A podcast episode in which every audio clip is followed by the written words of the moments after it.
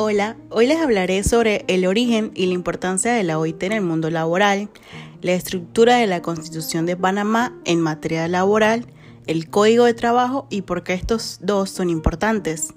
También sobre el título 6 del libro de Relaciones Individuales del Código de Trabajo, que habla sobre la terminación de las relaciones laborales. También les hablaré sobre cómo investigar en el la página de Mitradel si tienes o no tu contrato suspendido y también unas cuantas preguntas frecuentes.